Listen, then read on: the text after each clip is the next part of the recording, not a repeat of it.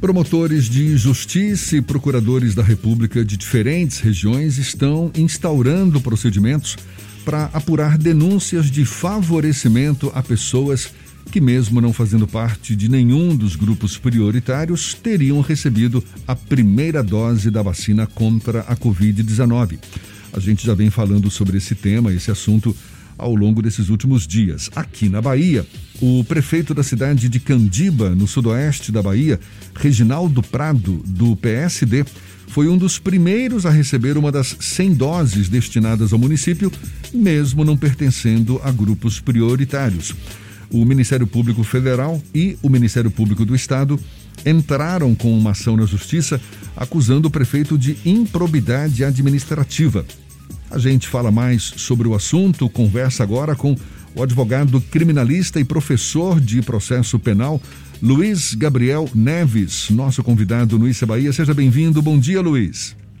Bom dia, Jefferson. Bom dia, Fernando. É, agradeço a oportunidade da gente poder conversar no programa Isso Bahia, que eu sou inclusive um ouvinte atento, diário. Ah, maravilha, muito obrigado. Prazer é todo nosso tê-lo aqui conosco, Luiz. Eu falei em improbidade administrativa, no caso, para um gestor público. Agora, e, que se configura né, como um ato ilegal ou contrário aos princípios básicos da gestão pública. Agora, quem furou a fila da vacinação pode incorrer em quais outros crimes? E por quê? Certo. Jefferson, eu tenho discutido muito isso né, na, nas nossas comunidades acadêmicas e de profissionais que atuam no sistema de justiça criminal. E uma coisa que eu tenho dito sempre é que é preciso muito cuidado e analisar cada caso concreto, porque o processo de tipificar a conduta de alguém em determinado crime, ele exige realmente um olhar bastante criterioso. Mas, em tese, e falando por hipótese, eu vejo que temos aí pelo menos três situações distintas. Né? É, e aí isso pode modificar, depender da posição daquele que está atuando. No caso, o prefeito, por exemplo, vai ter é, é, tipos penais específicos, crimes específicos que na condição de prefeito pode se praticar ou não. Mas quais são essas três situações que eu vejo e falando da forma mais é, fácil de ser entendida para todos os ouvintes. Primeiro é aquela situação da pessoa que é, vende o funcionário público, que vende um, um lugar na fila. Né? A fila, o Plano Nacional de Imunização previu né, a, as filas prioritárias, quem seria imunizado prioritariamente, e um sujeito que não está nessa primeira fase da vacina, ele adquire um lugar na fila e um funcionário, por alguma vantagem é, indevida, econômica indevida, e um funcionário público ele vende, ele recebe por isso. Então isso me parece que caminha é, para lá para um crime de corrupção ativa de quem compra e corrupção passiva de quem vende. Esse é para mim seria aí um primeiro, primeiras situações que podem acontecer. Uma segunda situação é o caso do funcionário público que está à frente ou responsável pela, por aplicar a vacina, ou algum gestor, secretário municipal, enfim, por uma questão pessoal, para é, por conta de uma relação de afeto, de amizade com um familiar, um amigo íntimo, é, resolve colocar essa pessoa à frente é, no lugar onde não deveria estar nessa primeira fase. A pessoa não teria direito e aí, é, por conta dessa relação pessoal, ele é, acaba sendo vacinado. Isso me parece que já vai para um segundo grupo, né? É, o grupo daquelas pessoas que podem, em tese, cometer o crime de prevaricação. É, e uma terceira hipótese é aquela hipótese que a pessoa falsifica um documento, a pessoa tem 72 anos, é, consegue uma, falsificar sua carteira de identidade, e apresenta lá, o funcionário não percebe porque a, a, a falsificação é perfeita, não, não dá para notar e ele acaba aplicando a vacina. Aí me parece que esta pessoa que falsifica o documento, ele está incorrendo aí nos crimes de falsidade, falsidade ideológica e falsidade de documento público, é, artigo lá 299 e 297 do Código Penal. Me parece que são esses, esses os três grupos, os três grandes grupos de condutas que em tese podem ser praticadas. E, e aí volto a dizer, é preciso muito cuidado nesse critério de tipificação, porque nós podemos estar diante de situações muito específicas e que podem até atrair uma excludente de ilicitude, uma excludente de culpabilidade, enfim. Ou seja, você falou aqui de corrupção ativa e corrupção passiva, prevaricação e falsidade ideológica. Para todos esses casos, o Código Penal prevê pena de reclusão. Ou seja, esses furafilas podem ser presos? É, vamos de um a um. Né? O crime de, falsa, de corrupção passiva e ativa prevê pena de reclusão de 2 a 12 anos. Né? Então, realmente, se processado e julgado e condenado, o sujeito pode, de fato, vir a, a, a, a cumprir uma pena privativa de liberdade. Óbvio que isso, depois de todo um processo criminal e, e uma tramitação e ficando comprovado realmente que aquele fato aconteceu.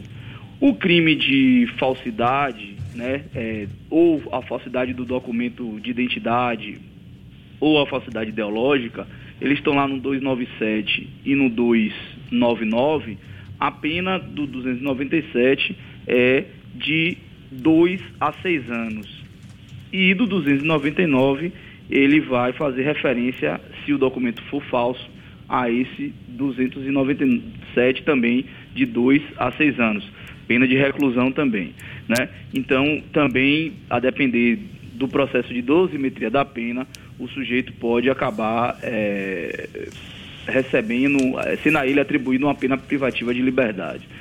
Já o crime de prevaricação, que está lá no 319, ele prevê, ele prevê uma pena menor, de três meses a um ano. Então já é um processo, já é uma pena de detenção. Muito dificilmente ele terá uma, uma, uma pena privativa de liberdade. Luiz Gabriel, quando acontece, por exemplo, uma conduta reiterada em um determinado município, a gente está trabalhando com uma situação hipotética no município A do interior daqui do estado, uhum. há uma conduta reiterada de um profissional de saúde com anuência da, do gestor local. Esse gestor pode ser responsabilizado tanto quanto o profissional que é responsável pela aplicação da vacina? Duas coisas, é, Fernando. Muito boa sua pergunta. É, primeiro que se no, o que não pode existir no direito penal é uma responsabilidade objetiva. Né? Só o fato de eu ser o gestor, por si só, eu vou responder por aquela conduta criminal. Isso aí no direito penal me parece que não, não é possível. Agora, se o gestor ele está participando ou ele é coautor do crime, ele participa, ele pratica condutas do iter criminis. A gente usa essa expressão muito no direito penal. Ele participa da conduta do iter criminis, ou seja, das fases do crime. Né? Ele está participando de alguma forma, ele é o autor intelectual, ele planejou, é, ele autorizou, ele consentiu, ele é, discutiu como fazer e deu concordância a isso, ele aderiu a, a, a, aquela conduta delitiva, ele pode ser coautor daquele, daquele crime ou partícipe. Né? O nosso código nem diferencia é, penas específicas para autor e partícipe. Tem uma regra geral de participação que deve ser atribuída uma pena menor do que aquele que é autor ou coautor. Mas o, o fato é que, é, Fernando, se ele realmente é, aderiu a essa. a, a, a ao cometimento do crime, ele vai, obviamente, é, ser responsabilizado do ponto de vista é, penal. E uma pergunta que está dentro dessa sua, dessa, sua, dessa sua indagação agora, uma, uma, algo que precisa ser dito é se há um processo de continuidade delitiva, o artigo 71 do Código Penal prevê a forma de punir para os casos de continuidade delitiva. Ou seja, uma coisa é um belo dia, um sujeito foi lá e tomou uma vacina que não deveria, em uma dessas três hipóteses. Isso vai ter uma forma de punir, obviamente, depois de todo um processo penal.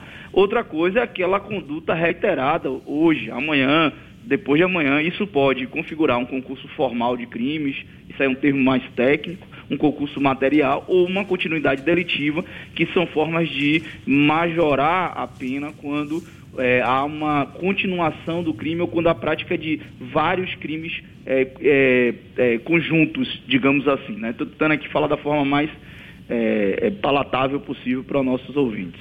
No caso de um servidor público que acabe respondendo por um processo como esse, ele automaticamente ele é desligado do serviço público ou é necessário passar por um processo administrativo para que haja um eventual desligamento? Oh, aí já é uma hipótese mais do direito administrativo.